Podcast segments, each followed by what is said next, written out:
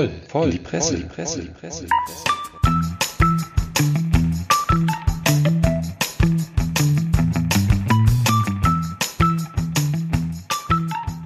Jo, hallo und herzlich willkommen zu einer neuen Episode, der zehnten Episode unseres kleinen, feuchtfröhlich und viral bedingten Homeoffice-Podcast voll in die Presse. Es ist das zweite Mal in Folge, dass wir nicht zusammen im Bus sitzen, sondern jeder brav zu Hause und ich natürlich im Bus. Also ich muss das leider tun und dieser Bus ist schweineheiß. Ich schwitze mir hier einen Wolf. Jungs, ihr habt's da deutlich besser. Wie geht's euch im Homeoffice? Was ist? Ja, der Sommer ist da. Hier geht's gut. Hier ist eine angenehm kühle Luft hier in meinem äh, Heimarbeitsbereich. Ja. Und äh, ja, also mir geht's deutlich besser als dir, muss ich leider sagen. Das tut mir leid für dich.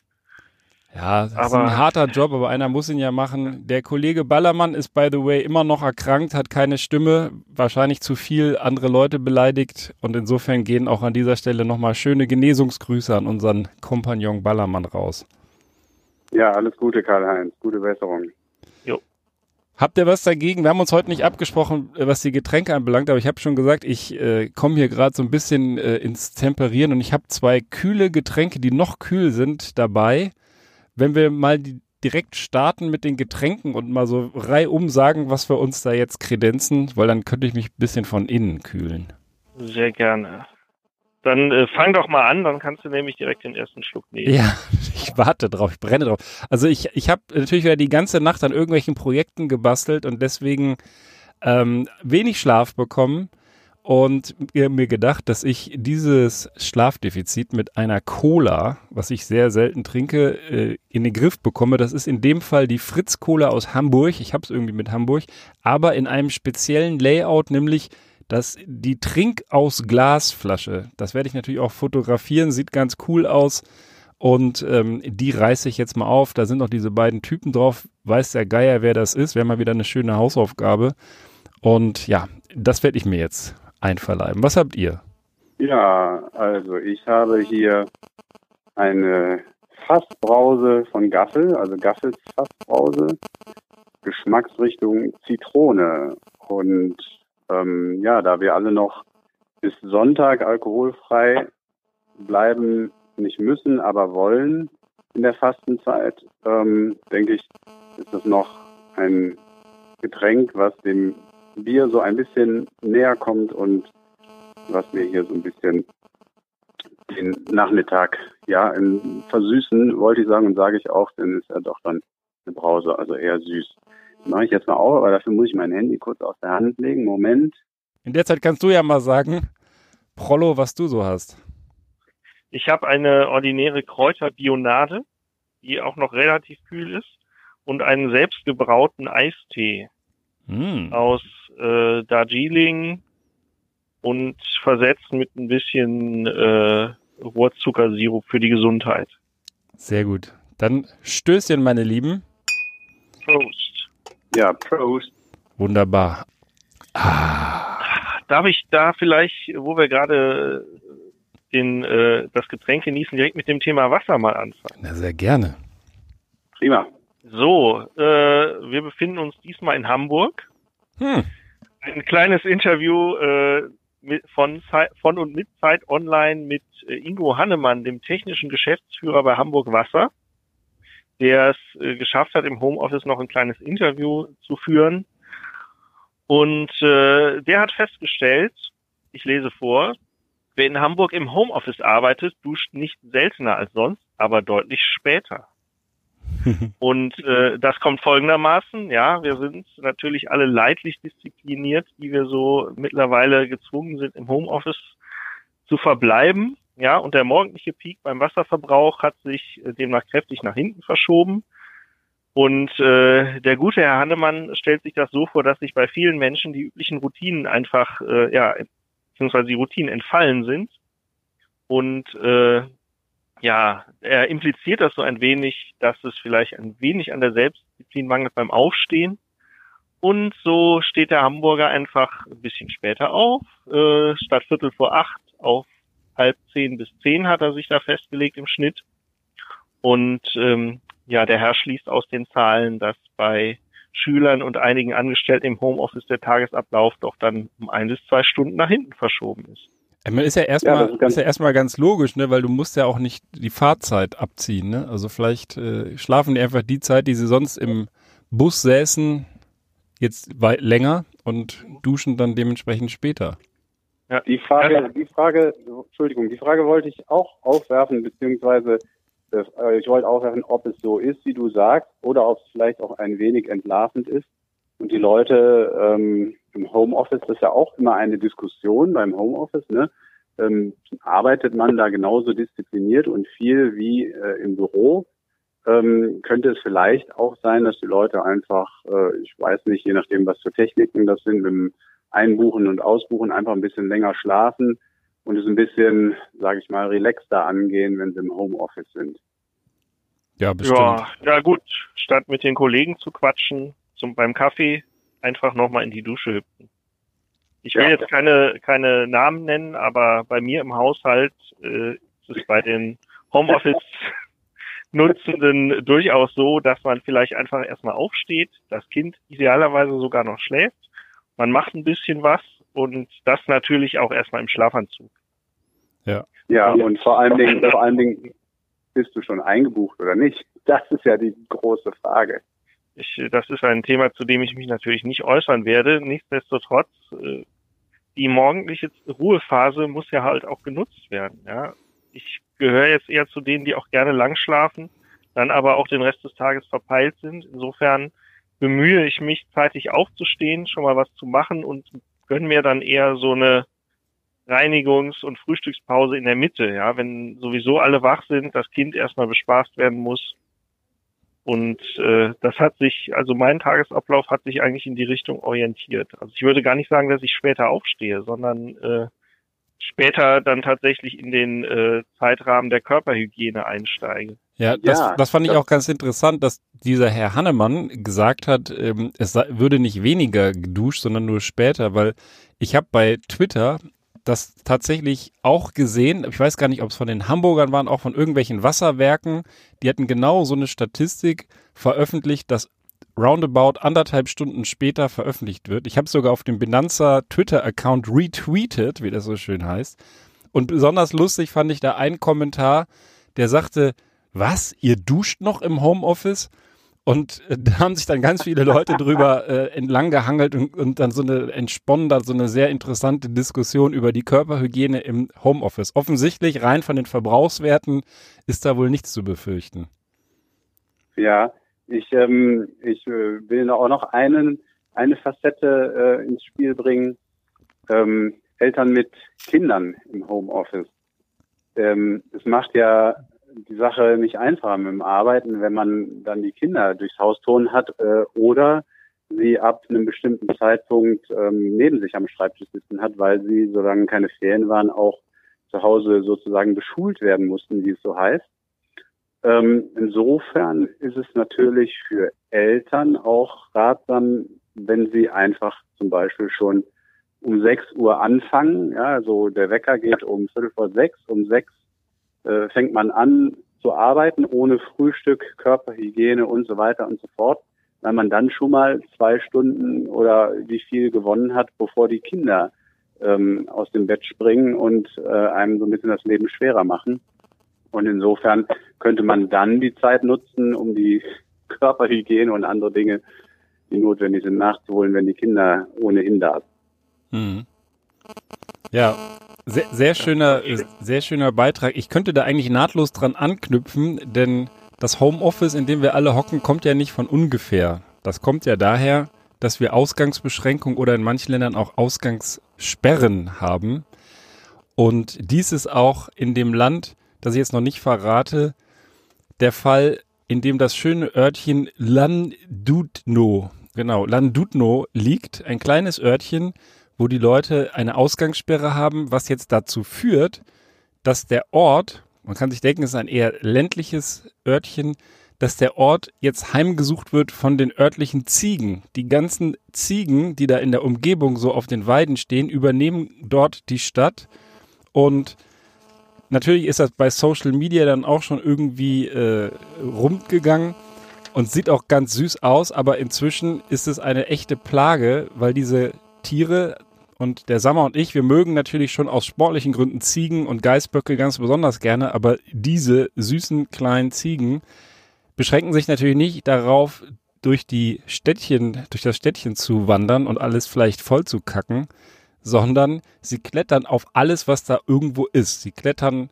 auch auf Autos beispielsweise. Sie fressen die Hecken auf, sie fressen die Vorgärten Gärten auf und graben da alles um.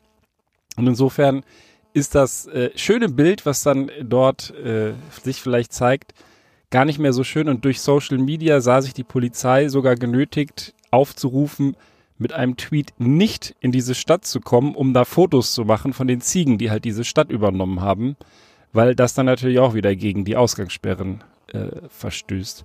Und jetzt vielleicht eingangs nur ganz kurz die Frage, wo ist wohl dieser Ort? Lan Dudno. Das könnte von äh, Ostasien bis Irland alles sein. Ja, Irland ist schon, ich gebe euch mal einen Tipp, ganz gut. Oh, tja, Tja. irgendwo, irgendwo auf der Insel. Schottland. North Wales, also in Wales ist es. In North Wales. Ich weiß nicht, habt ihr bei euch im Vorgarten, sofern ihr einen habt, irgendwelche neuen Besucher schon festgestellt oder überhaupt irgendwie im Zuge dessen irgendwie gesehen, dass da sich Veränderungen breit machen? Hier machen sich Kinder hauptsächlich breit, die äh, mit leidlich Abstand hier die, äh, die äh, Grünanlage bevölkern. Ja. Ja, also Tiere, ähm, äh, neue Tiere habe ich ja auch noch nicht gesichtet. Die Luft scheint mir sehr, sehr viel besser zu sein als äh, üblicherweise. Mag aber auch vielleicht Einbildung sein. Aber von, von ähm, Tieren, also von der Natur, die ähm, sozusagen ihren Raum wieder zurückerobert, äh, habe ich auch schon häufiger gelesen. Also Wildschweine in Barcelona zum Beispiel ist auch äh, ein Thema mal gewesen, und es gab auch noch äh, irgendwie weitere Beispiele, Delfine, glaube ich, irgendwo bei Venedig. Ähm, also da ist äh, einiges im Gange. Die, die Natur freut sich im, im Wesentlichen. Ein äh, etwas äh, spookiges Beispiel habe ich auch äh, gelesen und dann auch ein Video dazu gesehen. Ich weiß nicht mehr, welche Stadt das war. Das spielt auch keine Rolle. Aber Tauben Tauben sind natürlich ähm, ein bisschen gebeutelt jetzt durch die durch die Corona-Ausgangssperren etc., weil die ja durchaus von den Menschen auch in den Innenstädten zumindest gefüttert werden oder die Abfälle äh, äh, fressen, die die Menschen rumliegen lassen. Und da gab es auch ein Video im Netz, bei dem ähm, ein einzelner Mensch über einen großen Platz ging und wirklich also geschätzt 100 Tauben um ihn herum flogen und ihn verfolgten, also nicht ihn angriffen, aber ihn verfolgten in der Hoffnung, dass er irgendetwas vielleicht fallen lässt. Also das äh, sah schon fast ein bisschen Hitchcock-mäßig un unheimlich aus, aber ähm, also ja, so, so ein Erlebnis hatten wir hatten wir letzten vorletzten Sommer hatte ich das mit meinen Kids in Venedig auf dem Markusplatz. Da äh, sind auch sehr viele Vögel, die dann von den Touristen immer gefüttert werden und die sind halt auch recht dreist, diese Vögel. Und dann kam irgend so eine kleine Asiatin vorbei, ganz nett zu meinem Sohn und drückte dem so eine Riesentüte Vogelfutter in die Hand, weil, weil ihr das einfach zu viel wurde. Und dann sind die alle auf den drauf. Da habe ich auch ein paar Fotos von gemacht. Er fand es witzig, aber dann irgendwann habe ich gesagt, schmeiß diese Tüte einfach irgendwie von dir, weil sonst wirst du hier bei lebendigem Leibe zerrupft. Ja, das sind ja auch vielleicht nicht unbedingt so unter hygienischen Gesichtspunkten die besten Begleiter dann. Und ähm, Insofern glaube ich das. Die sind ja vielleicht auch ausgehungert. Man nennt sie ja gerne die Ratten der Lüfte. Und die, äh, ja, brauchen jetzt auch irgendwoher natürlich Nahrung. Das erinnert mich an einen äh, aus, spontanen Ausspruch meines Deutschlehrers in der, glaube ich, 11., 12. Klasse. Es ging irgendwie um Symbolik und er äh, wurde zitiert mit der Aussage, Tauben sind keine Friedenssymbole, Tauben sind verschissene, bekackte Vögel. So. Auf jeden Fall ein guter Lehrer. also, der hat, der hat drauf, ja. Okay. Ja, ich wollte noch mal ganz kurz auf diesen kleinen Ort in Nord Wales zurückkommen, weil das, äh, ich hatte mir ja vorgenommen, euch so ein bisschen raten zu lassen. Und wie gesagt, ich kann kein Gälisch, deswegen habe ich es wahrscheinlich falsch ausgesprochen. Lan Dudno. Lan heißt mit Sicherheit irgend sowas wie Stadt oder Dorf oder so, weil mir fiel dann ein, dass ich ja selber mal vor einigen Jahren in Wales unterwegs war und da gibt es einen Ort, das kriege ich jetzt glaube ich nicht vorgelesen, ich probiere es aber trotzdem mal, der hat den angeblich längsten Ortsnamen der Welt, zumindest in Europa. Und der heißt Lanfer Gvnin Gil Goger Rügisch Rindrop Vlan Tisili Gigogoschgoch. So, keltisch, nicht gälisch. In der keltischen Sprache heißt das übersetzt Marienkirche in der Mulde der Weißen Hasel in der Nähe eines schnellen Strudels und der Kirche St. Tisilio bei der Roten Höhle. So, da habe ich gedacht, was sind das denn für Typen? Und ähm, habe da mal recherchiert, woher das kommt. Das sind immerhin 58 Buchstaben, die dieser Ortsname hat. Da gibt's auch ein ganz berühmtes Foto, wo so ein Bahnhofsvorsteher auf dem Bahnhof dieses Örtchens steht und dann mit dem Finger, das ist hier in diesem Artikel bei Planet Wissen auch auch abgebildet auf diesen, auf dieses Bahnhofsschild zeigt. Und da kommt das tatsächlich auch her. Das habe ich gar nicht gewusst. Also ich wusste, dass es diesen Ort gibt, aber ich dachte, der hieße wirklich so. Aber das ist sozusagen einer der ältesten Marketing-Gags der Geschichte wahrscheinlich, zumindest der neueren Geschichte, denn die haben das einfach nur so genannt, damals aus Werbegründen, als nämlich die Eisenbahn durch ihr, ihr Dorf gebaut wurde haben sie sich gedacht, hm, unser Ort heißt eigentlich nur Landfair Pfilignil oder kurz Landfair. Da ist wieder dieses Land dabei. Aber das sieht ja doof aus. Also haben sich überlegt, sie packen da noch diese ganzen Sachen in keltischer Sprache hinten dran, ne, in der Nähe eines schnellen Strudels und der Kirche St. Tisilio bei der Roten Höhle, um dann einen werbewirksamen Bandwurmnamen auf das Bahnhofsschild drucken zu können. Und zwar 1850 oder in den 1850er Jahren haben sie das gemacht. Also schon fast 180 Jahre her, dass sie sich das ausgedacht haben. Eigentlich ganz witzig und da gibt es zig Postkarten von. Ich weiß nicht, ob ihr jemals in diesem Ort wart, aber ich denke, selbst wenn man das besucht, den, das Örtchen, dann wird man den Namen nie aussprechen können. So viel zu Nordwales. Klingt einladend. Einladend, ja. So. Ja, Paulo. Ja. Du an? Ich knüpfe an. Also ich kann gerne noch einen Artikel hervorzaubern. Wenn, bist du mit deiner Getränkeversorgung noch zufrieden? Ja. Sonst ich bin noch, noch zufrieden, ja. Ich habe äh, ein längeres Erklärstück. Das eigentlich, die Erklärung ist simpel, aber es wird sehr interessant und äh, durchaus im Detail hergeleitet. Deswegen mache ich jetzt mal den Karl-Heinz und wer, setze an zu einem dreiviertelstündigen Monolog und danach könnt ihr gerne zu diesem Artikel Stellung nehmen. Äh, ich knüpfe da auch nochmal an an den äh, Amerikaner, bei dem wir ja schon äh, aufgrund der Bezeichnung Corona-Bier festgehalten hatten, dass er bei äh, grober Betrachtung nicht so ganz helle zu sein scheint. Im, äh, Im Nachhinein mussten wir dann aber feststellen, die Leute sind gar nicht so doof. Die Umfrage war natürlich wieder Mist, ja. Hm. Wir erinnern uns, äh, einer der letzten Podcasts. So ähnlich ist es jetzt hier, nämlich wie sieht es eigentlich mit der äh, Toilettenpapiersituation aus? Der, der Artikel bezieht sich auf die USA, aber ich denke, wir kennen das auch hier. Ja, die Regale sind leer. Es wird gehamstert, beziehungsweise es wurde gehamstert mit dem Ergebnis, dass jetzt alles leer verkauft ist. Und der Artikel beschäftigt sich eigentlich mit dem Phänomen dieses Ausverkaufs und kommt, da greife ich kurz vorweg zu dem Ergebnis, es ist nicht alles, äh, sind nicht alles die Horder schuld, wie der wie die auf Englisch heißen. Es ist nämlich so, ja, die Toilettenpapiersituation. Ja, Toilettenpapier braucht in einer Pandemie jeder nach wie vor, aber auch nicht mehr als vorher. Ja, also Hand, äh, Seife, Masken und so weiter, das ganze äh, Zeug, auch ähm, Beatmungsgeräte, völlig klar, dass die jetzt richtig viel mehr gebraucht werden als vorher. Aber Toilettenpapier, ja, dadurch, dass ja der Virus nicht mit Durchfall einhergeht, sollte sich da eigentlich kein Unterschied ergeben. Und die bisherigen Erklärungen, warum plötzlich trotzdem das WC-Papier alle ist, die sind ja durchaus zahlreich. Ja, einerseits äh, die Angst, das Gefühl, irgendwas getan zu haben, Herdenmentalität. Ähm, das sind durchaus sicherlich valide Argumente, die dazu führen, dass wenn der erste Klopapier hamstert und das Regal leer wird, dass sich alle anderen auch noch anschließen, um überhaupt was zu kriegen. Ich muss auch zugeben, dass ich äh, anstatt der äh, allerletzten Rolle, bis der ich in der Regel warte, jetzt mittlerweile auch einen Vorrat von mehr als zwei Rollen horte. horte. So, zurück zum Artikel. Ja, also Panikkäufe kann sein, ist aber nicht der ausschlaggebende Faktor. Es ist nämlich so, ähm, die äh, Toilettenpapierindustrie, ja, die ist letztendlich in zwei Hälften gespalten. Die eine Hälfte für den Verbrauchermarkt, die andere Hälfte für den kommerziellen Markt.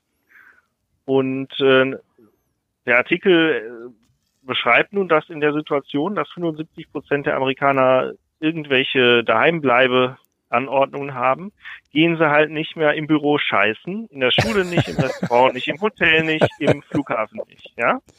Also all bei den äh, Abnehmern vom ähm, ja, Großkunden Toilettenpapier. Und es ist nun so, was dass ja, auch was die ja, dass ich Lieferkette- unterbreche, Ja. was ja immer gerne mal einlagig ist. Das, dieses Einlagig. raue, einlagige Reibeisen-Scheißhauspapier. lass mich doch da direkt jetzt drauf eingehen. Es ist nämlich so, dass tatsächlich ähm, die Lieferkette unterschiedlich ist und auch natürlich die die Produkte unterschiedlich sind. Ja, also was kauft der Kunde? Schönes vierlagiges äh, Angel Soft ist so eine Marke, die hier genannt wird. Ich finde, der Name spricht für sich. Ja, Hm. was kriegt man im Büro oder auch im Starbucks? Einlagiges, ja, Papier kann man gar nicht sagen. Es ist teilweise ähm, dünnes Holz, ja. Und äh, das, all das ist plötzlich äh, überhaupt nicht mehr in Verwendung. Und ähm, es ist nun aber auch so, plötzlich steigt die Nachfrage nach dem schönen, flauschigen privaten Nutzertoilettenpapier. Und was liegen bleibt, ist eben das äh, für den kommerziellen Markt. Und äh, einerseits ist natürlich der Großhandel darauf nicht eingestellt. Ja, also Großhandelstoilettenpapier kommt in der Regel in größeren Mengen, ist auch nicht so schön gleich auf der Verpackung bedruckt. Ja, ist teilweise auch einfach so die Rollen größer für diese großen äh, Toilettenpapierspender, die ihr vielleicht auf dem Rasthaus äh, mal kennengelernt habt. Und das bringt doch dann einige Folgeeffekte mit sich. Und zumal äh, die Industrie, die ja, ähm, man kann jetzt nicht sagen, auf Kante genäht ist, ja, aber Toilettenpapier ist schon so ein Produkt, was ähm, relativ konstant verbraucht wird. Ja, also da gibt's eigentlich keine Peaks und dementsprechend ist halt für so ein günstiges Produkt, was auch noch so viel Platz nimmt, die Industrie so ein bisschen am ähm, oberen Ende der Produktionsfähigkeit, weil es sich sonst einfach nicht rechnen würde. Ja, und da kann man jetzt nicht eben mal umstellen von äh, diesem kommerziell äh, handel, gehandelten Papier äh, zu Ver Endverbraucherpapier, weil das einfach zu teuer ist. Und vor allem, wenn die Pandemie hier endlich mal irgendwann vorbei ist, musste das gleich ja wieder umgekehrt ausrollen. Also, also doch, also doch äh, Lieferengpässe, oder? Ja, so, so ähnlich, ja. Ich sag mal, im Notfall müssten wir wahrscheinlich alle wieder ins Büro fahren, um unseren Stuhlgang zu erledigen. Ähm, eher noch bevor wir im Büro arbeiten müssen. Das, äh, das ist tatsächlich so, ja. Das ist jetzt auf den US-Markt bezogen, aber ich kann mir vorstellen, dass es hier zumindest leicht ähnlich ist, ja, weil du kennst ja bei deinem Arbeitgeber, äh, wie vielleicht das Papier nachgefüllt wird. Natürlich anderes Papier, aber eben auch andere Verpackungen. Ja, das kannst du nicht mal eben in den Aldi oder in Rewe stellen, was da verkauft wird und umverpacken ist jetzt vielleicht auch so eine Frage. Also ich glaube, wir, wir werden nicht äh, sterben am Ende, jedenfalls nicht am fehlenden Toilettenpapier, weil dann, ich sage mal, im schlimmsten Fall kann man immer noch den Großhandel plündern. Aber das ist auch ein Phänomen, was noch äh, andere, andere Handelsgüter betrifft. Ich, Bevor du, bevor du auf die anderen Handelsgüter Ja. kommst, eine, eine äh, Sache noch, ähm, ich finde das, was du sagst, das passt sehr gut zu der Meldung, die hier, du hast ja jetzt vom amerikanischen Markt berichtet, aber das passt sehr gut zu der Meldung, dass Metro in Deutschland ähm, ja seine Geschäfte gerne, wenn es ihnen genehmigt würde, für jedermann öffnet. Ja, also dass quasi nicht nur die äh, kommerziellen da, dort einkaufen, sondern eben auch ähm, ja der Otto Normalverbraucher. Ähm, und das ist wahrscheinlich nicht nur äh, irgendwie ähm, äh, gut gemeint den Verbrauchern gegenüber, sondern schlicht und einfach dem Fakt geschuldet, was du gerade berichtet hast, dass die ähm, eben auch weniger Absatz absetzen an eben die äh, kommerziellen ähm, Käufer, äh, wahrscheinlich nicht nur beim Toilettenpapier. Ja. Ich fänd's aber ganz cool, wenn die die Produktion von kommerziellem Toilettenpapier jetzt äh, sozusagen zugunsten dieser, dieser flauschigen Toilettenrollen umstellen würden. Und dann haben sie hinterher nämlich zu viel. Und dann gibt es im ICE oder auf der Arbeit dann Angelsoft, vierlagiges Toilettenpapier. Da kommt man mhm. gar nicht mehr ins Arbeiten. Ja, wir hatten ja äh, zuletzt schon äh, mögliche positive Effekte der ganzen Krise angesprochen. Das wäre vielleicht auch einer, dass ja. vielleicht einfach das, das weiche Heimtoilettenpapier. Der öffentliche Stuhlgang könnte dann zum Krisengewinn ja. werden. Genau.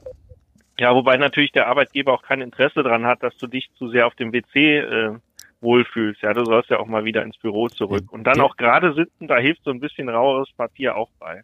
Ja, aber solange es nicht umgekehrt passiert, dass wir als äh, äh, Verbraucher zu Hause dann das einlagige dünne Stück Holz äh, im Klo wiederfinden, ähm, ist es ja noch halbwegs zu verkraften. Ja, genau. dazu passt ganz gut. Ich habe letztens so über WhatsApp so ein, äh, so ein, so ein Joke-Bildchen da, Meme oder wie auch immer man das nennt, bekommen, wo dann so eine vermeintlich amtliche Meldung der Bundesregierung, dass ab sofort alle Haushalte, in dem es mehr als zehn Toilettenpapierrollen gibt, zu öffentlichen Toiletten erklärt werden. Das fand ich besonders gut. Ich sehe meinen Nachbarn nämlich hier, auf dessen Haus ich gerade gucke, allen, jeden zweiten Tag eine Rolle, äh, nicht eine Rolle, eine Packung Klopapier ins Haus schleppen. Und dann stelle ich mir so vor, dass dann einfach so die ganzen Leute, die hier in den Wald spazieren und vorbeikommen, bei dem klingeln und sagen, oh, ich muss mal ganz dringend hier, du hast doch hier eine öffentliche Toilette. Ja, mit zwei Meter Abstand ist das ja kein Problem. Ja. Ich wollte aber noch ganz kurz die Kurve kriegen zu meinem äh, Eingangsstatement. Also wir lernen auch hier, der Amerikaner ist gar nicht so doof. Ja, es ist, er, er hortet nicht durch die Bank weg, sondern es ist halt auch so ein Teil, zumindest teilweise so ein Marktphänomen. Äh, zumal wir wissen, dass der, äh, dass der äh, doofe Ami, den es ja auch mit einem gewissen Prozentanteil geben muss, ja, Dummheit ist ja quasi weltweit ein Phänomen, der kauft ja auch Waffen, kein Klopapier. Das wissen wir inzwischen. Nichtsdestotrotz, Bananen waren ein zweites Produkt, was hier im Beispiel genannt wurde, weil die Bananen für Restaurants und so weiter offenbar eher so von der kleinen Sorte sind und auch lose verkauft werden. Ja, und im Supermarkt kennt man ja die eher größeren Bananen, die auch immer so in Stauden verkauft werden. Und das ist halt auch so ein Phänomen. Ja, ähm, Bier, Bier, ihr seid Bierkenner, ja. Die äh, zu Hause hat man selten ein 50 Liter Fass stehen und äh, das bringt natürlich, ich habe hier irgendwo mal über äh, beiläufig gesehen, dass wohl das Leergut teilweise knapp werden soll. Ja, man soll brav sein Leergut zurückbringen, damit es wieder befüllt werden könne. Ist natürlich klar, wenn du deine Bierflasche jetzt nach Hause schleppst im Kasten, ähm, 50 Liter sind 100 Flaschen, ja, da äh, ist es vielleicht rationaler, wie es bisher lief, nämlich das Bier in der Kneipe zu trinken vom Fass. Ja, ich glaube, das hat mit dem Leergut hat aber nichts damit zu tun. Es wird ja nicht mehr privat, eher weniger privat getrunken als vorher. Ich glaube, dass die Leute einfach das Zeug horten, auch an der Stelle. Die kaufen dann halt ja, nicht, nicht äh, so, zwei der, Liter Wasser, sondern 50. Falls die Währung zusammenbricht, kannst du in Leergut Pfand bezahlen, ja? Ja, genau. Auch eine Variante. Auch keine schlechte Idee. Mhm. Ja, das ist ganz interessant. Ähm, ich weiß, dass der Sammer ja noch, ein, noch einen großen Artikel hier im Köcher hat und ich habe auch einen, der sehr gut zu dem Stuhlgang passen könnte. Also ich will jetzt nicht ekelig werden hier und das hat auch gar nichts damit zu tun. Das ist ein, nein, das, das machen wir immer erst am Ende, dass das Niveau so total nach unten geht. Aber ähm, zumindest thematisch äh, passt es sehr gut zum Toilettengang, denn das ist eine, ein Bericht über eine wissenschaftliche Studie aus der Raumfahrt, weiß nicht, warum wir in letzter Zeit immer mal wieder in die Raumfahrt abschwelgen. Wahrscheinlich, weil wir hier zu Hause hocken und in die Ferne schweifen. Und zwar von wissenschaft.de. Recht langer Artikel. Ich kann den jetzt hier nicht in Gänze darstellen, aber es geht darum, äh, oder es wird berichtet, dass es vielleicht eine goldene Ressource für die Raumfahrt gibt. Ja, so ist das ja auch eine goldene Ressource für die Raumfahrt, Fragezeichen. Das Baumaterial der geplanten Station auf der Mondoberfläche könnte eine Zutat enthalten, die von den Kolonisten selbst fortlaufend produziert wird. Was wird das wohl sein? Das kann ja nur eine von zwei sein, ja. Ja. Nee, also die andere hatten wir ja schon. Das ist jetzt Urin, die, der goldene, der goldene Zauberbaustoff in der Raumfahrt. Und in diesen, diesen Studien haben die Forscher gezeigt, dass der Harnstoff als Weichmacher bei der Herstellung von Weltraumbeton nutzbar sein kann. Der Hintergrund ist, die planen ja irgendwann den Mond zu besiedeln und dann später natürlich auch den Mars und so weiter. Und dann testen die jetzt schon, wie kann man das machen. Auf dem Mond herrschen natürlich extreme Temperaturschwankungen, Meteoritenbeschuss und intensive Strahlung. Das heißt, man braucht für so eine Mondbasis sehr widerstandsfähiges Baumaterial. Von der Erde will man aber so wenig wie möglich hochtransportieren und das ist auch eine Wahnsinnszahl, denn der Transport von 0,45 Kilogramm, also wahrscheinlich ein äh, amerikanisches Pfund Fracht in den Weltraum kostet mit der existierenden Raketentechnik 10.000 Dollar. Also kann man sich vorstellen, wenn, wenn man so ein Haus gebaut hat, das wird teuer, diese Mondstation. Deswegen wollen die da so viel wie möglich sozusagen Mondressourcen nutzen. Ganz konkret ist das dieser, dieser lose, dieses lose Material, was auf der Mondoberfläche rumflappert. Das nennt sich Regolith. Und wenn man das Eisvorkommen, was auch auf dem Mond herrscht, dazu nutzt, also das Wasser aus diesen Eisvorkommen nutzt, dann kann man mit diesem Regolith einen, einen Beton herstellen, den man dann vor dem Aushärten mit 3D-Druckern, also speziellen 3D-Druckern, in, in eine bestimmte Form bringen will. Also in so in, in die Form, die der Baustoff dann halt haben muss. Ich stelle stell mir das jetzt so vor, du brauchst halt ein paar äh, Ziegelsteine und dann formst du dir quasi aus diesem Gemisch Ziegelsteine. Das Problem ist, um das in diese Ausgangsform zu bringen, ähm, oder die Ausgangsmischung in die Endfassung zu bringen, brauchst du einen bestimmten Weichmacher. Und dann haben sie festgestellt, der Harnstoff aus dem Urin, der enthält diesen Weichmacher. Damit können die das deutlich geschmeidiger machen und dann eben in die richtige Form bringen. Und tatsächlich ist Urin in der Weltraumtechnik auch gar nicht so selten. Das habe ich dann hier weiter äh, erforscht oder erfahren. Denn das Potenzial von Astronautenurin ist in der Vergangenheit schon erfolgreich genutzt worden. Laut dieses Artikels, die Substanz kann unter anderem zur Gewinnung von Trinkwasser genutzt werden und zur Düngung von Weltraumgemüse. Also da haben sie es schon erfolgreich getestet. Ja, ist jetzt nicht so lecker, aber jeder, der vielleicht mal auf so einem auf so einem äh, Rettungsboot saß und nichts zu, zu saufen hatte, der hat wahrscheinlich dann auch, oder diese Bücher darüber, da hat man dann wahrscheinlich auch diese Gedanken, ne? Was mache ich, bevor ich verdurste? Und ja, jetzt eben dritte Anwendungsmöglichkeit zur Herstellung von Weltraumbeton und dann dem Bau von einer Weltraumstation.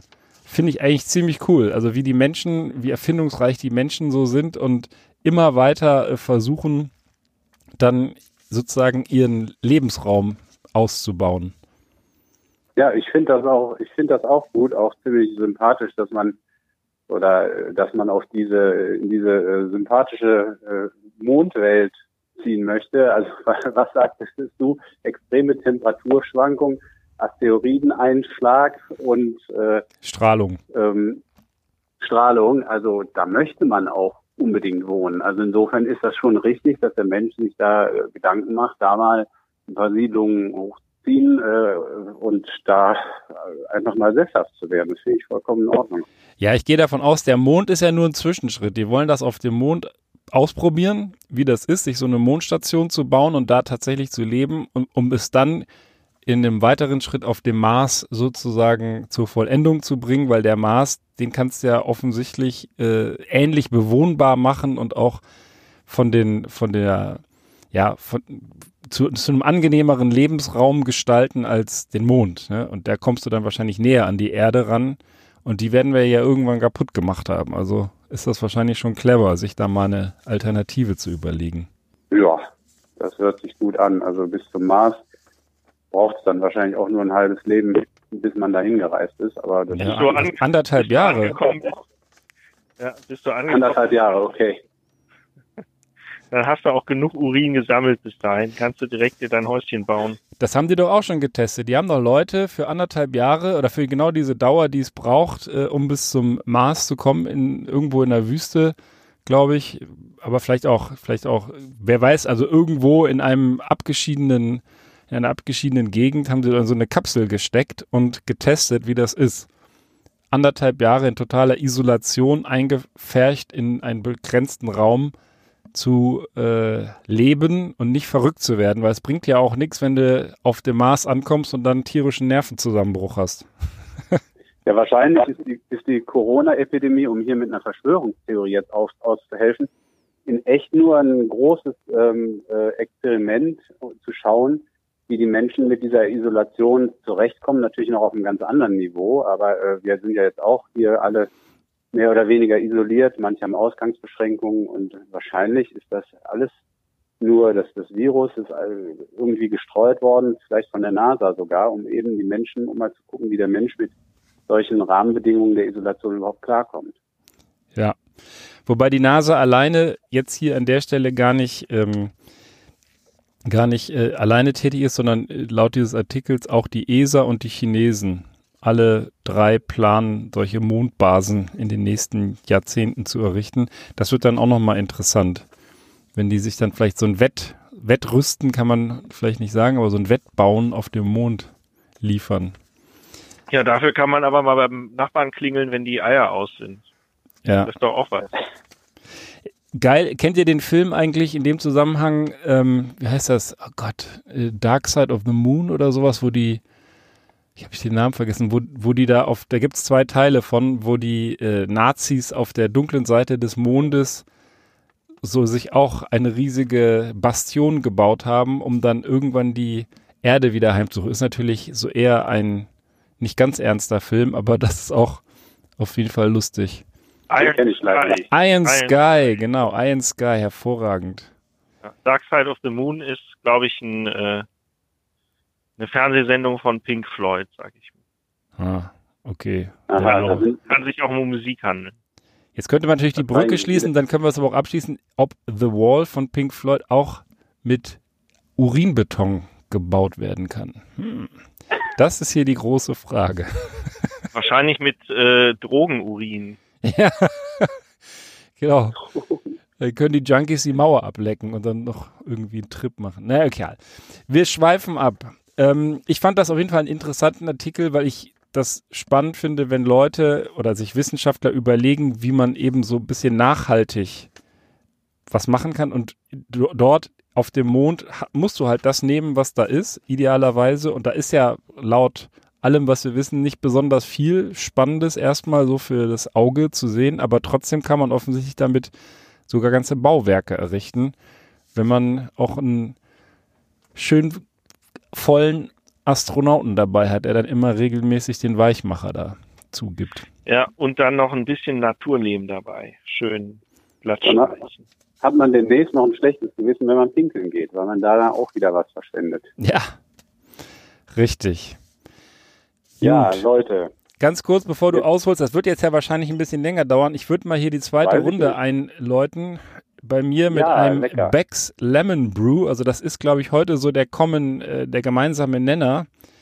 Denn ihr habt ja auch irgendwelches Brewzeug oder Limonade oder äh, zumindest so äh, gebraute Eistee-Varianten und so weiter. Also irgendwo, irgendwie war uns allen nach dem gleichen. Ein heißer Kamillentee bietet sich jetzt bei den Temperaturen auch nicht so an. Ja. Was hattet ihr? Ja, du hattest, du hattest Eistee, Prollo? Hat der Sommer auch ja, noch überrascht? Ich habe gerade ein Stückchen Bionade genommen.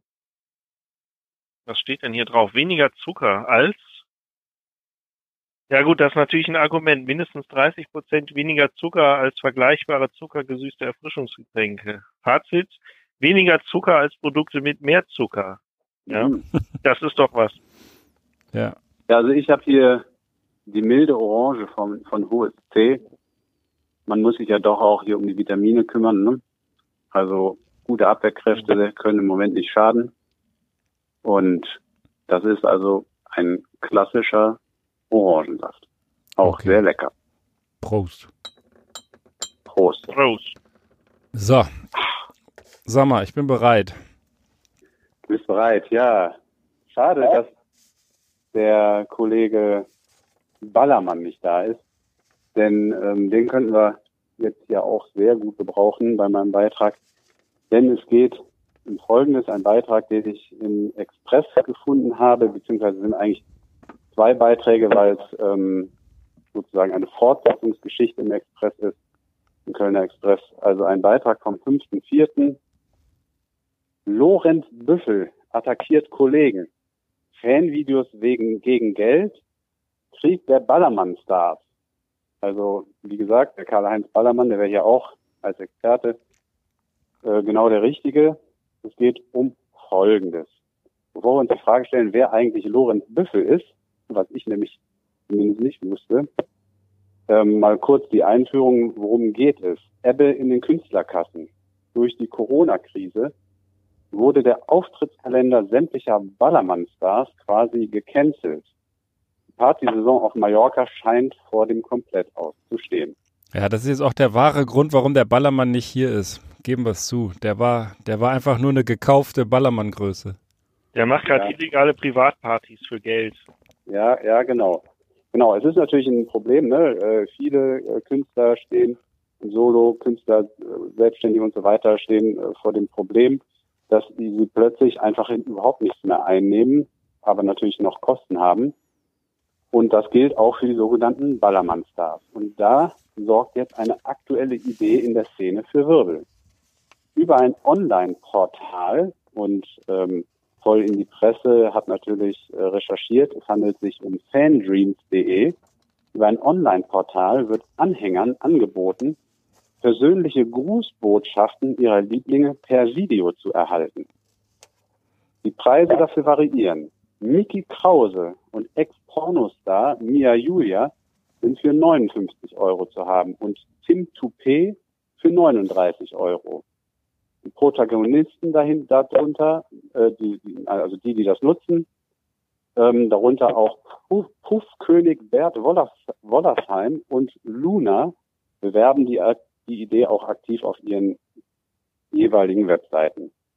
Also, Grußbotschaften ist anscheinend etwas, was Fans bei ihren Stars gerne anfragen. Als Video dann eigentlich oder nur als, nur als Ton? Steht das da? als, als Video. Als Video, ähm, das äh, kann dann auf der Webseite des Portals nach Bezahlung natürlich runtergeladen werden, das Video. Und ähm, das ist jetzt halt in Streit geraten, die ganze Geschichte, denn, ähm, und da kann ich vielleicht einfach jetzt den Lorenz Büffel zitieren, gerade in letzter gerade in der jetzigen Zeit ist es total empathielos, die Fans so abzuzocken, regt sich der Kölner Ballermann-Star Lorenz Büffel auf. Wir Malle-Künstler sind so nah an den Fans dran, machen dauernd Videos und Selfies. Es kann doch nicht sein, dass man jetzt, wo jeder Fan auf sein Geld schauen muss, dafür Geld will. Wir sind keine Hollywood-Stars. Ich kriege 25 Anfragen dieser Art die Woche und bin froh, wenn ich den Leuten eine Freude machen kann, dass sie sich für mich interessieren. So, also, da gibt's dann jetzt eben Stars, die quasi auf die Barrikaden gehen und die sagen, das geht gar nicht. Jetzt quasi die Fans abzocken, äh, Videos, die die sonst so vielleicht beim Konzert mal äh, nebenbei gekriegt haben. Oder vielleicht wurden die auch sonst schon angefragt äh, online und dann irgendwie zu Hause im Studio gemacht. Jetzt bei Corona dann plötzlich Geld dafür zu nehmen.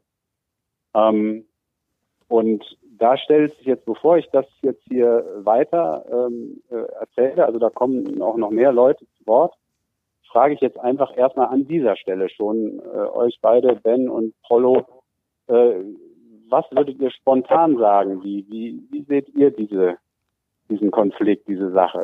Haltet ihr das jetzt auch für eine Sauerei oder äh, ist das irgendwie eigentlich gar nichts Besonderes? Also ich war schon schockiert, als du diese Liste an dubiosen Gestalten da vorgetragen hast, um die sich da handelt. Ja, das ist irgendwie, also Volksmusik plus Porno ist Ballermann-Musik, ja. So stelle ich mir das gerade vor. Richtig, richtig. Ja. Ja, das stimmt. Das sind, sind nicht, nicht gerade Hollywood-Stars. Genau. Der Misanthrop in mir äh, würde schon fast sagen, da hat der Fan einfach nicht anders verdient, als wenn er abgezockt wird, dass er so eine Scheiße hört. Aber man muss ja ehrlich gesagt auch den Leuten ihren Geschmack gönnen, auch wenn man ihn selbst vielleicht für suboptimal hält. Und Ben? Ja, und ich finde, man muss aber auch den, den gebeutelten Künstlern, äh, wenn man es mal so nennen darf, ähm, gönnen und lassen, wenn sie dann neue Wege gehen wollen. Also ich finde, das ehrt ja diesen Lorenz Büffel, wenn er sagt, ich mache das hier eh immer und ohne Kosten und das ist jetzt so ein bisschen Abzocke, hat auch was davon, bin ich ganz bei dem. Aber wenn es einen Markt dafür gibt, wenn Leute das haben wollen, dafür 59 Euro zahlen von so einem Puffkönig, da irgendwie eine Grußbotschaft zu bekommen, why not? Also andere Leute kaufen getragene Unterhosen oder Socken, habe ich jetzt letztens erfahren. Es gibt einen riesigen Bedarf oder eine riesige Nachfrage an getragenen Socken. Es gibt Leute, die kaufen für ein Schweinegeld getragene Socken, ja, wo man denkt so, wie bescheuert seid ihr denn eigentlich? Da sagt ja auch keiner, das ist Abzocke, wenn ich meine getragenen Socken für 500 Euro verticke im Internet. Also ich finde es eigentlich ganz interessant, was sich Künstler, die von Publikum leben und auch von der Interaktion mit dem Publikum leben, an Alternativen jetzt in dieser Zeit überlegen und alternative Einnahmemöglichkeiten aufmachen und ähm, ja, so irgendwie schaffen, über die Runden zu kommen und vielleicht gleichzeitig auch noch so diese mit den, also ich rede jetzt mal von Musikern, nicht von Puffkönigen, aber sozusagen diese, diese kulturelle, diesen kulturellen Aspekt noch ein bisschen weiter leben lassen, obwohl wir hier alle in der Isolation oder im Homeoffice hocken. Ne? Stichwort äh, Wohnzimmerkonzerte und, und was da alles so als Livestream momentan möglich ist. Das meiste davon ist ja auch tatsächlich kostenlos. Und ähm, wenn andere Leute dann für eine Grußbotschaft von irgendeinem Pornosternchen oder einem Ballermann-Sänger da Geld zahlen, Warum nicht? An der Stelle möchte ich auf unsere neue Merchandise-Linie hinweisen. Such dir deinen Star, dein voll in die Presse-Star und du kriegst für 69,99 eine wunderschöne Grußbotschaft von uns direkt personalisiert auf dein Handy gesprochen. Ruf uns an. Sehr gut. Sehr gut. Ich möchte mal an dieser Stelle gerade weitermachen und dann die Zwischenergebnisse von euch äh, liegen vor. Ich mache jetzt mal weiter mit Tim Toupé. Also der, der gewinnt ja für mich auf jeden Fall für diesen Namen schon mal, schon mal einen Preis. Ähm, Express fragte auch Tim Toupé, wer auch immer der ist, äh, nach seinen Beweggründen. Und der sagt, grundsätzlich soll jeder das für sich selber entscheiden. Bei mir ist es so, ich glaube, dass die Jungs, die, da, die dagegen sprechen, nicht was gegen das Portal haben, sondern gegen die, die da mitmachen. Ich kriege so viele Anfragen, ein bis zwei täglich. Ich gebe grundsätzlich recht, dass das zum Job gehört. Aber für Menschen, wie ich einer bin, der mit Social Media nicht viel zu tun hat, geht viel durch. Der Sänger weiter. Ich würde es auch für 19 Euro machen. Ich habe gesagt, setzt mich unten an. Also er würde auch günstiger. Und auch Kollege Icke Hüftgold hat dazu eine Meinung. Es ist schon erstaunlich, dass viele meiner Kollegen nicht davor zurückschrecken, den Menschen, die uns zu Großverdienern gemacht haben, hört, hört, Großverdiener, mit solchen Aktionen den letzten Cent aus der Tasche zu ziehen. Meine Fans bekommen ihre Videowünsche natürlich auch weiterhin gratis. So, äh, Icke Hüftgeld Gold, wieder einen Namen mehr gelernt, den man vorher nicht kannte. Also ich an der Stelle ganz kurzes Zwischenfazit. Ja. Aus unserer schönen Vierer Kombo hier muss man ganz klar sagen, Karl-Heinz Ballermann und Prollo Ferrari haben die besten Namen, um für dieses Genre aktiv zu werden und für dieses Portal Grußbotschaften zu sprechen. Ja, absolut. Ja. Absolut. Da, da, da können wir auch später nochmal dran anknüpfen, was du gerade sagst. Ähm, es gab dann jedenfalls ein, ein Rededuell, wohl auf Hüftgolds Seite. Ähm, und äh, Krause, Mickey Krause sagte, ich komme den ganzen Anfragen nicht hinterher. Und er schob noch hinterher, seine Einnahmen spenden zu wollen. Und Icke Hüftgold konterte, was ist los mit dir, Krause? Da, da kommt plötzlich mal euer Charakter zum Vorschein. Und dann werden schnell Ausreden gesucht. Also, da geht es heiß her zwischen denen. Und ähm, der Express hat dann, das war der erste Artikel, am 8.4. weitergemacht und hat äh, äh, erstmal noch das Ex-Porno-Sternchen Mia Julia kurz befragt. Äh, die erklärte ihren Fans am Mittwochnachmittag, dass ihre Meinung zur Teilnahme auf dem Portal, dass sie die revidiert habe und ihr Name jetzt erstmal von dem Portal gestrichen wird. Und dann ein Name, der mir, das gebe ich zu, also eigentlich der einzige Name neben Mickey Krause, der, der sagte mir auch noch was, aber der, der nächste Name, der sagt uns allen wahrscheinlich was, und das steht uns auch gut zu Gesicht. Ähm, der Express hat dann nämlich mit einem ähm, Promi, der äh, da mitmacht bei diesem Portal oder da diese äh, Videos anbietet, äh, zu einem Kurzinterview angefragt und dabei handelt es sich um Michaela Schäfer. So, und da fragt der Express, Frau Schäfer, wieso bieten Sie über die Plattform Videobotschaften gegen Geld an? So, Frau Schäfer, die ja sonst äh, nicht für die, sage ich mal, äh, verbalen Argumente bekannt ist, sondern eher für anderlei Argumente, ähm, sagt, ich bekomme wirklich täglich Grußanfragen. Einige beantworte ich. Die meisten schaffe ich nicht oder vergesse das wieder. Das ist eigentlich schade, weil man ja Menschen eine Freude machen will. Letztendlich ist diese Art von Dienstleistung ein Geschenk.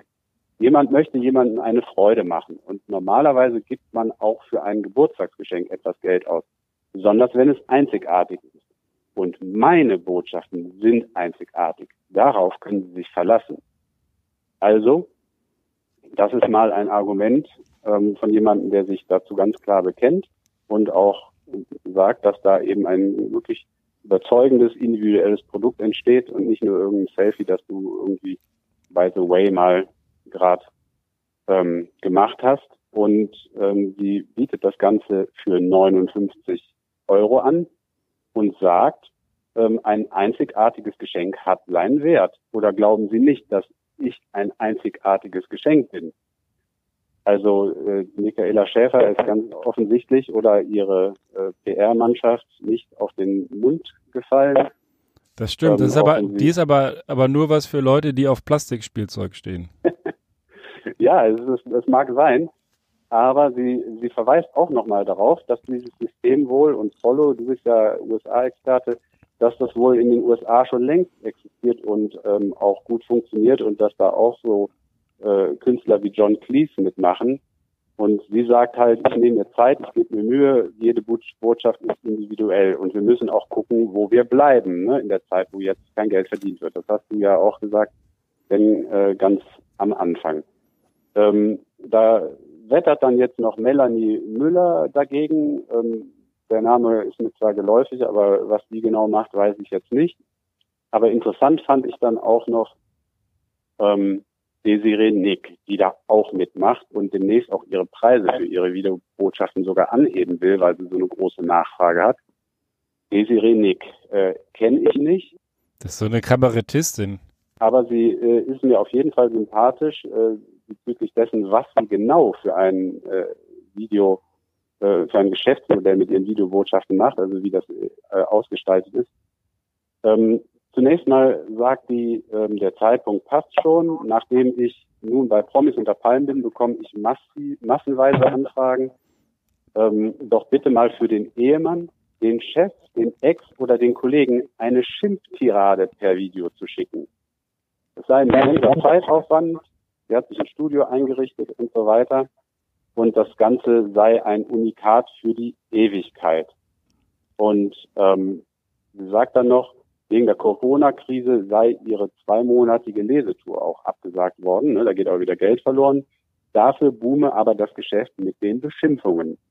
So, also, und das finde ich, das finde ich besonders schön und da möchte ich dann jetzt auch nochmal ähm, äh, hier in die Runde, die Runde geben, weil Ben, du hast ja auch schon Ballermann und Prollo angesprochen, die von den Namen her ähm, äh, sehr gut äh, in dieses äh, Milieu reinpassen würde.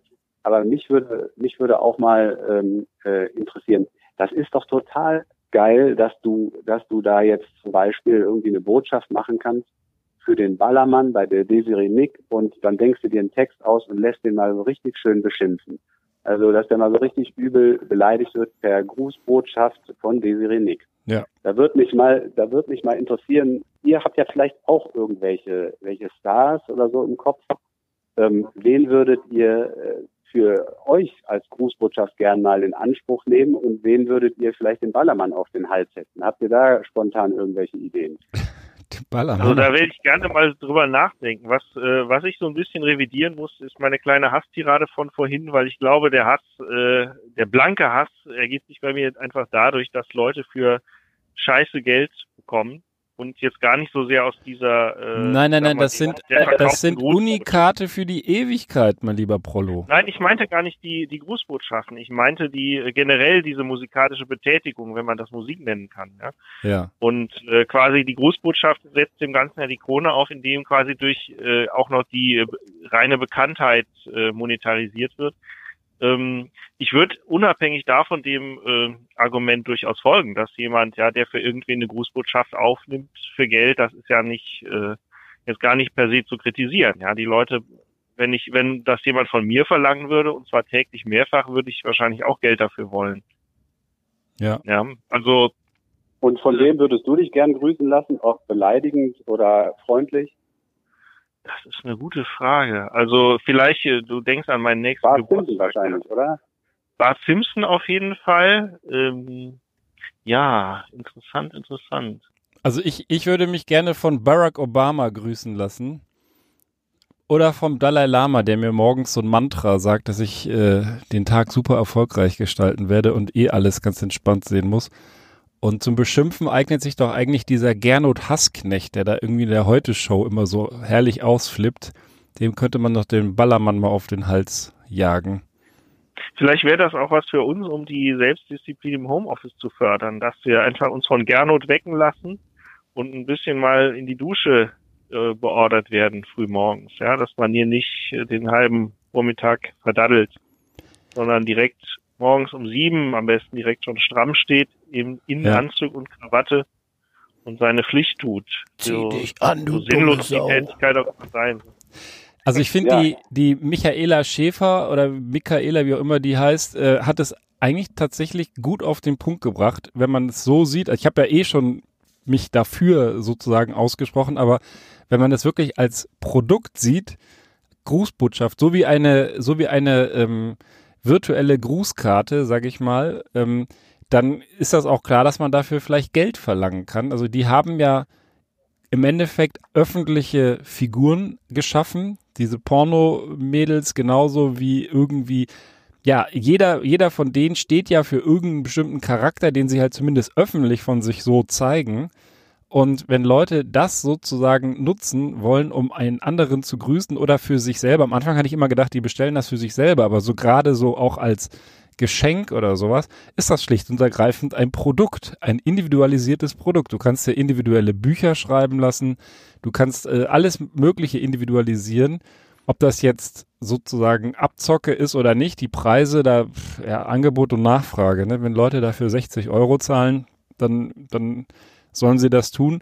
Das Einzige, was mich wirklich mal interessieren würde, ist, wie individuell sind die tatsächlich? Weil wenn ich mir vorstelle, ich kriege nur zehn solche Anfragen pro Woche, dann fange ich doch nicht an, da für jeden mir so eine total individuelle Nummer auszudenken, sondern da werden die ja, da werden die ja dann schon auch irgendwie ein bisschen was aus der Retorte rausziehen. Ja, ich habe ich hab mir, ich hab mir mal äh, auf der Webseite von fandreams.de das anguckt, du kannst da ja dann auch eben Wünsche angeben. Ne? Du hast da ein Freitextfeld, da kannst du dann äh, irgendwie eingeben, irgendwie wenn du jemand Dritten grüßen willst, ne? irgendwie du blöde Schmierwurst oder sowas, da kannst du wahrscheinlich auch denen schon Sachen an die Hand geben, so dass die schon von daher auch äh, individualisiert werden.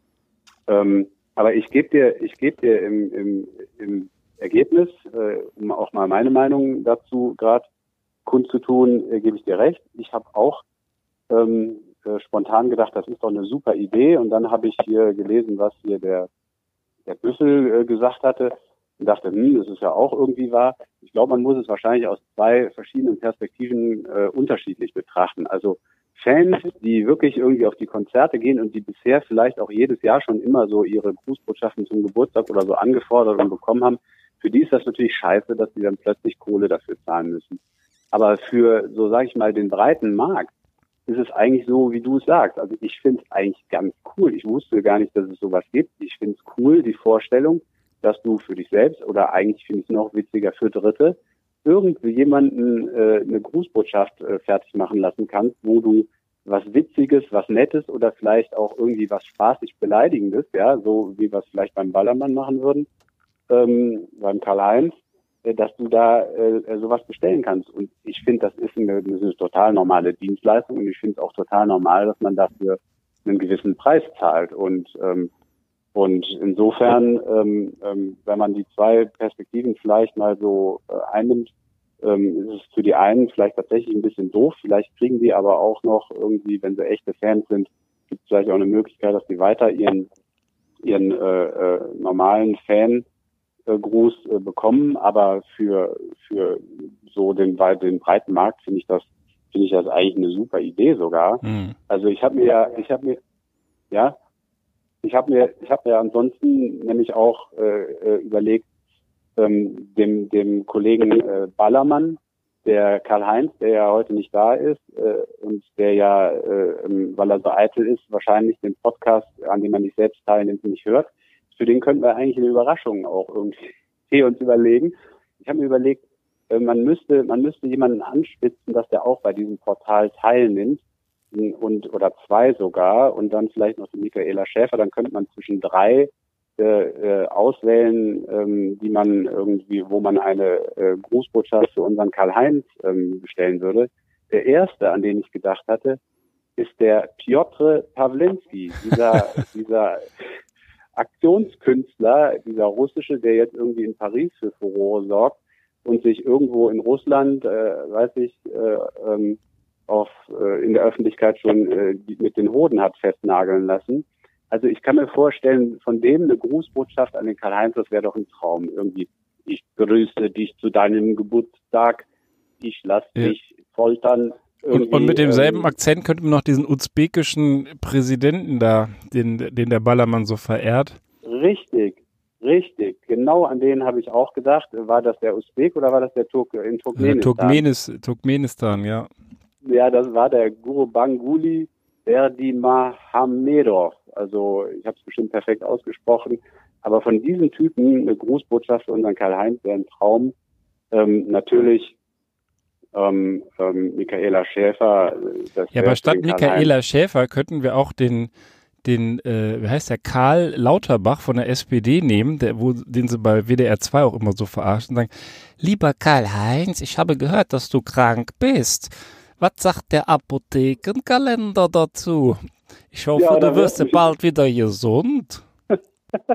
Das wäre schön. Oder wie heißt nochmal der von der Umwelthilfe? Den, den, ja. den hat er doch gefressen. Ja, genau. Und ansonsten der irgendein Chinese mit einem Schwein unterm Arm. Ja.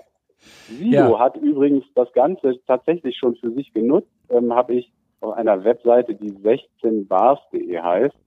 Ähm, der hat das äh, genutzt, der, bei der Nesi, Desiree Nick hat er sich beleidigen lassen. Da stand jetzt, äh, also für 99 Euro, da stand in dem Text jetzt nur äh, so in Klammern, du abgefuckte alte Bitch. Also er hat sich wohl ordentlich einen Einlauf geben lassen von der. Ja, darf man das denn veröffentlichen? Sonst könnten wir es ja zu Werbezwecken nutzen. ich finde, wir könnten jetzt auch mal langsam über Monetarisierung sprechen. Ja, ja. ich würde sagen, du kannst ja unten unter dem äh, Podcast ist ja wahrscheinlich noch Platz. Ja, warum nicht einfach mal 4,99 nehmen für einen Wunschartikel, den wir dann hier besprechen? Ja, der Ballermann nimmt natürlich pro Minute ja, oder wir, wir, wir, wir, wir nehmen 4,99 dafür, dass sich die Leute von uns in der Sendung beleidigen lassen dürfen. Ja, dann, Richtig, richtig. Ich meine, da haben wir ja einen so, Experten äh, an Bord. Das macht der Ballermann ja, ganz versiert. Ich möchte an der Stelle die folgenden Hurensöhne grüßen. Herr Klaus-Peter Müller aus Köln-Kalk. Also wenn, wenn diese, wenn diese D-Promis, wenn es welche sind, ähm, jetzt schon äh, gefragt sind mit Videobotschaften, könnten wir vielleicht als Z-Promis ähm, auch schon mal einsteigen. Wenn wir haben ja, glaube ich, auch ein exponentielles Wachstum in den Abozahlen. Ja, also tierisch. Ich glaube immer so zwei, zwei pro Tag. Also wir sind auf dem, wir sind der Rising ja, Star. Exponentiell, auf jeden ja. Fall. Auf ja. jeden Fall. Die Verdopplungszeit ist zwar bei uns wahrscheinlich ein halbes Jahr, aber ähm, das äh, geht dann ja erst richtig ab bei einer exponentiellen das äh, wird richtig viral. Das, richtig. Wie bitte? Viral. das geht richtig viral noch. Darf man das in der heutigen Zeit eigentlich noch sagen? Absolut. Verdopplungszeit. Das Schöne ist, man darf ja alles sagen. Aber für heute haben wir, glaube ich, genug gesagt, meine Lieben. Unsere Stunde ist mehr als rum und mir äh, ist auch, glaube ich, jetzt nach einer kühlen Dusche. Insofern wünsche ich euch in euren Homeoffice schöne Ostertage. Wir haben Karfreitag heute für alle, die interessiert, wann wir das immer so aufnehmen. Nächste Woche wird das Ganze veröffentlicht und bis dahin fröhliches Eiersuchen. fröhliches Eier. Ja, such die Eier und los. Dann frohe Osterfeiertage. Bis demnächst. Ciao. Tschüss.